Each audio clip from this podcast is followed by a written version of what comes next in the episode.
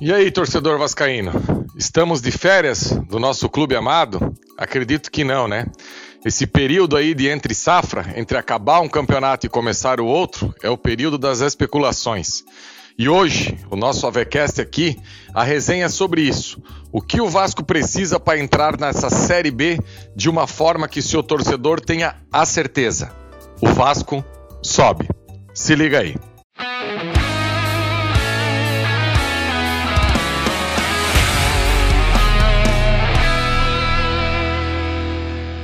É isso, torcedor.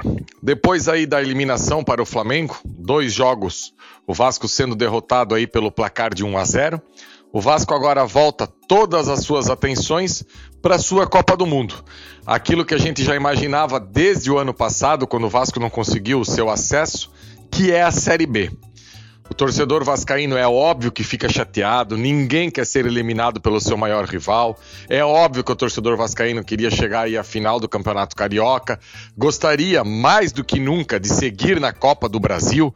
E olha que o Vasco foi eliminado por um time que, com todo o respeito, nenhum vascaíno imaginava que já ficaria pelo caminho.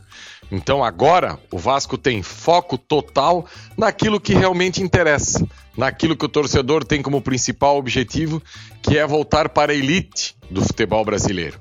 E a gente aí olha a tabela da Série A desse ano, dá até uns, uma certa dor no coração.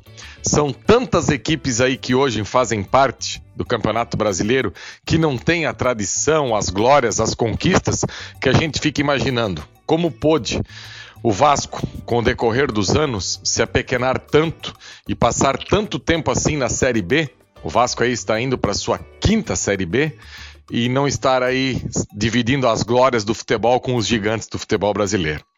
Enfim, eu acho que foi um grande vestibular. Eu acho que eu vou. Eu, eu, eu, todo torcedor do Vasco tem ideia daquilo que o Vasco precisa realmente para entrar bem na Série B.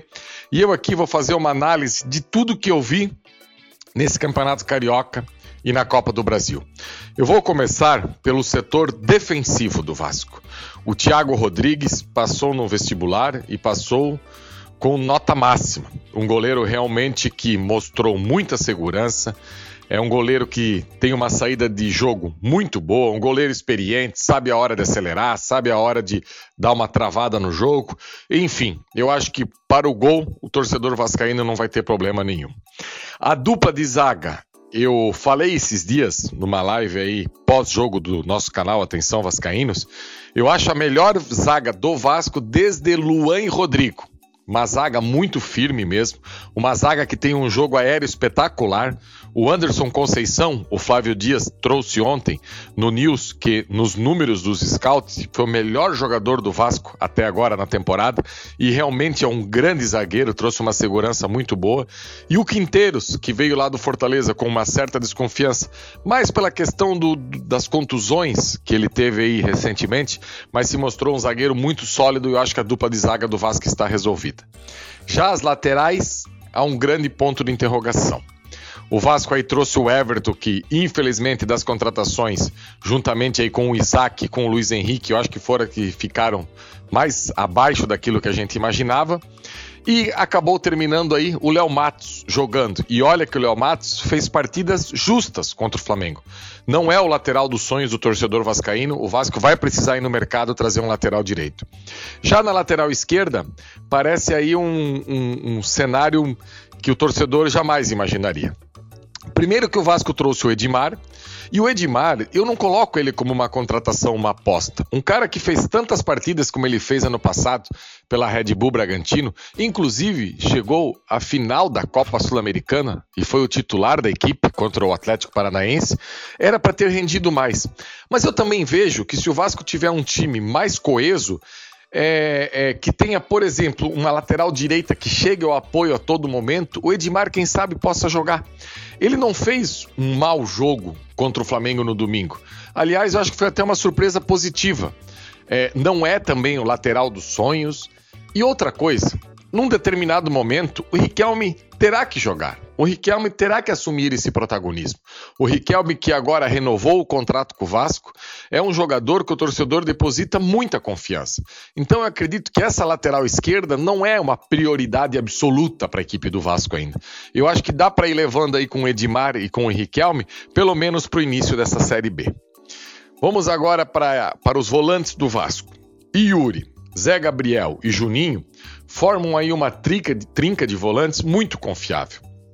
Eu confesso a você, torcedor, que eu vejo que em partidas que o Vasco precisa propor, que o Vasco vai jogar em São Januário, a minha dupla de volante, pelo que eu assisti até agora, é Zé Gabriel e Juninho. Agora, muita gente clama pela entrada do Yuri no time titular. E eu também não vejo nenhum problema no Zé Ricardo montar o esquema que os três possam jogar, porque o Yuri também é bom jogador. Só que eu vejo o Yuri mais para jogos que o Vasco terá do outro lado adversários com um poder ofensivo maior, que não vai ser o caso da Série B inteira. Então, assim, se ele quiser jogar com o Yuri Zé Gabriel, tá bem entregue, adiantar um pouco mais o Juninho. Se ele quiser jogar aí com o Yuri e o Juninho e segurar o Zé Gabriel também não é nenhum absurdo. Eu acho que está bem servido e o técnico Zé Ricardo ali vai conseguir, com essas peças, passar uma Série B boa. Para o setor de criação, o Vascaíno vê só o Nenê. E olha que o Nenê, é, os números deles são bons. São números aí de quem vem comandando a equipe e caiu de rendimento porque quando o nível de exigência são jogos contra Fluminense e Flamengo, ele já toca menos na bola e participa menos do jogo. Então é um setor que o Vasco vai precisar ir ao mercado sim, buscar alguém para tentar dividir esse protagonismo com o Nenê e até mesmo em muitos jogos ser o titular, ser o protagonista, porque eu não vejo o Nenê jogando todos os jogos. Eu não sou um daqueles que descarta o Nenê, quer deixar o Nenê no banco toda hora, Nenê 30 minutos, não. Eu acho que o Nenê pode contribuir bastante, mas eu também não vejo o Nenê todos os jogos os 90 minutos em campo. Então, administrar essa questão de, do Nenê dentro de campo, acho que o Zé Ricardo vai precisar fazer e buscar aí uma contratação para jogar ao lado do, do Nenê. Já para o ataque, eu vejo disparado o setor mais carente que o Vasco é, precisa para o seu elenco.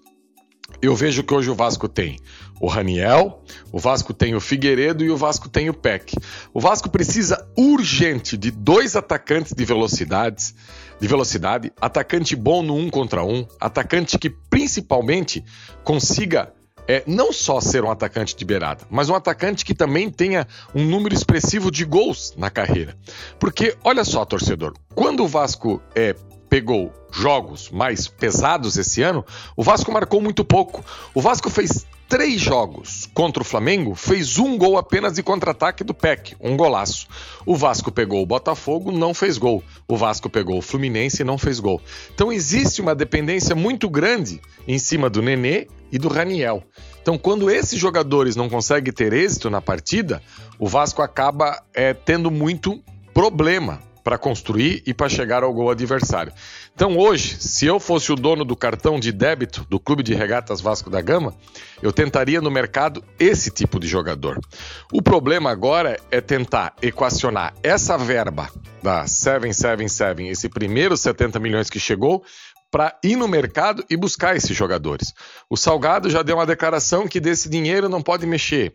O Flávio já trouxe a informação é, desde a última terça-feira que existe uma corrente dentro do clube que quer usar esse dinheiro para contratar e outra não quer usar. Eu acredito que não tem muita escolha, não é uma questão de querer ou não querer.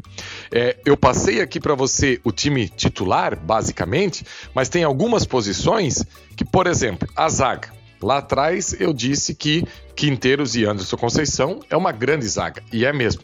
Agora, e reserva. O Vasco vai precisar de zagueiro, vai precisar ir ao mercado. Então, assim, não é uma questão de usar ou não usar essa grana, é uma questão de necessidade. O Vasco precisa contratar zagueiro, o Vasco precisa contratar lateral direito, o Vasco precisa homem de criação. Eu falei só o Nenê. Temos também o Bruno Nazário, que pode em algum momento, mas eu acho que o Vasco precisa no mercado buscar um jogador acima do Bruno Nazário e à frente pelo menos dois atacantes de velocidade e mais um centroavante. Então a gente está falando de um total de sete jogadores. E eu não vejo o Vasco aí iniciando a Série B sem pelo menos, pelo menos, quatro a cinco contratações já para o dia 9. Se quiser deixar aí umas duas cerejas do bolo para depois, mais à frente, com a certeza da SAF, preencher a equipe, ok. Agora, você iniciar a Série B, por exemplo, confiando apenas num zagueiro igual o Zé Vitor para ser o reserva da equipe, ah, mas dá para usar o Zé Gabriel. Não, mas o Zé Gabriel na zaga não foi bem, ele está tão bem de volante. Então, começar com improvisações, eu acho que não é o correto. Então, torcedor, a gente tem que aguardar daqui para frente ver qual vai ser essa movimentação no mercado.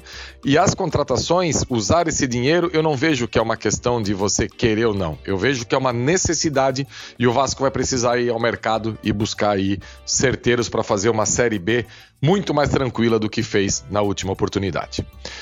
Valeu, torcedor vascaíno. Essa foi a nossa resenha de hoje por aqui. Quem sabe semana que vem no nosso encontro já tenhamos aí algumas contratações, algumas novidades que venham para encorpar esse elenco. Sigam a gente nas redes sociais, o arroba avascaínos, no Instagram, é, enfim, em todas as plataformas digitais aí, no Twitter, você encontra o Atenção Vascaíno, sempre trazendo aí as notícias e uma pitada de opinião sobre o Clube de Regatas Vasco da Grama. Abraço, galera!